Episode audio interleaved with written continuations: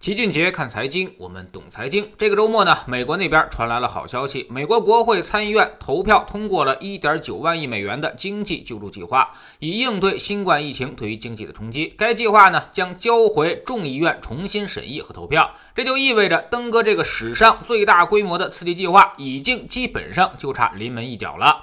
最快的话，本月底就能够开始实施。不过，这次参议院通过的版本也做了一定的修改，其中呢，将每周失业救济额外福利从四百美元下调到三百美元，并将该福利适用时间延长到九月六号。同时，删除了众议院民主党人主张的将法定联邦最低工资从每小时七点二五美元提高至十五美元的内容。可以说，改动并不太大，但是略微低于预期。如果按照当前这份救济计划来执行的话，那美国将直接向符合条件的美国人支付每人一千四百美元现金补助，预计超过百分之八十五的美国家庭会获得这项补助。假设你是一个三口之家，那可以拿到四千两百美元的补助；一个四口之家可以获得五千六百美元。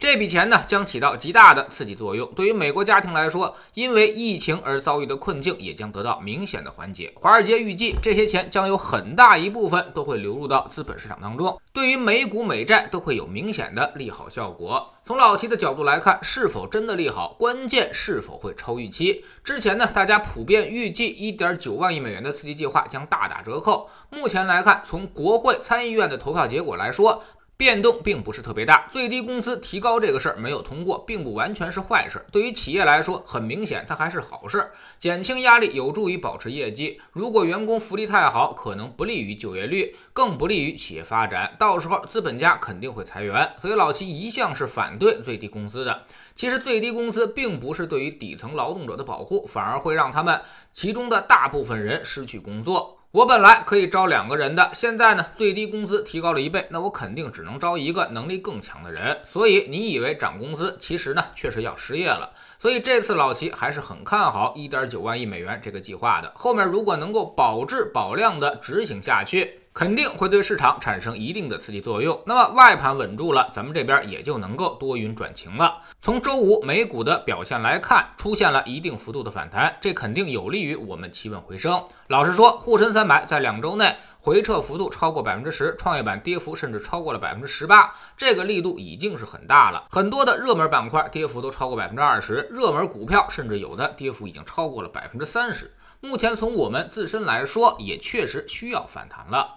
针对大家最为关注的美债收益率持续上升问题，美国财政部长、前美联储主席耶伦大妈也给出了一定的解读。他表示，长期国债收益率上升。体现出市场参与者预期复苏势头增强，而不是通胀担忧加剧的信号。另外呢，他还评论了一点九万亿美元的救市法案，说这个法案一旦执行，将对财政有很大的帮助，解决经济中的困难，明年甚至有望会实现充分就业。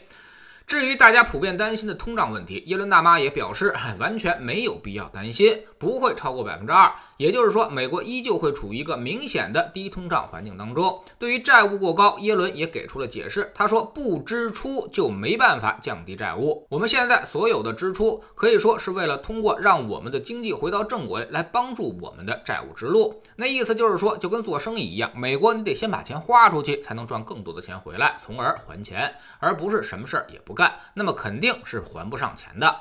对于耶伦大妈的讲话，其实大家要格外的注意一下，这里边透露了很多的关键信号，比如长期国债上升，他们认为是经济复苏的重要信号，是自己工作起到了效果。那么也就是说，美国是不可能主动调整长期国债利率走势的，依然会放任它的上升。那么恐怕未来一段时间，美债收益率还会继续升高。一点九万亿美元的计划出来之后呢，可能会有一定的对冲效果，但至少对于美国管理层来说，他们不觉得上升是个问题。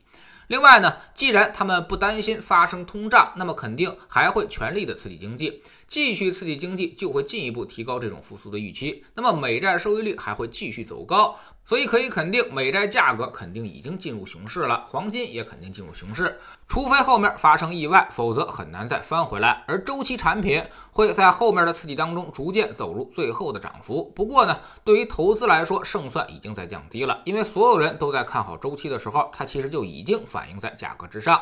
特别是股票这一块，去年下半年我们强烈看好周期的时候，没人信，那么我们投资就会很踏实。现在大部分人都已经看好周期了，我们就没那么看好了。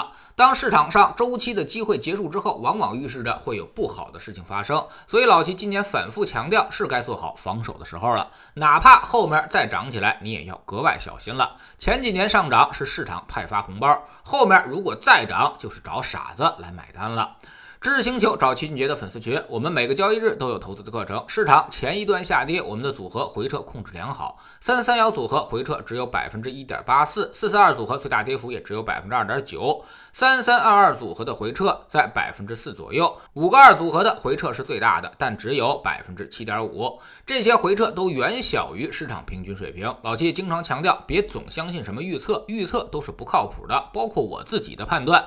背后那都是有概率的，没有人可以永远未卜先知，预测到一切。只有策略才能够护我们周全。投资没风险，没文化才有风险。学点投资的真本事，从下载知识星球找齐俊杰的粉丝群开始。新进来的朋友可以先看《星球置顶三》，我们之前讲过的重要内容和几个风险低但收益很高的资产配置方案都在这里面。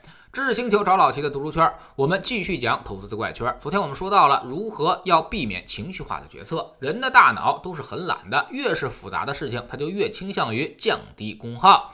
这是对于生命的保护，但是对你的钱包那可是灭顶之灾了。所以一旦你情绪上头了，那么在投资市场上也就快该倒霉了。下载知识星球找老齐的读书圈，每天十分钟语音，一年为您带来五十本财经类书籍的精读和精讲。您现在加入之前讲过的一百九十多本书，全都可以在星球读书圈的置顶二找到快速链接，方便您收听收看。读书圈学习读万卷书，粉丝群实践行万里路，各自独立运营也单独付费，千万不要走错了。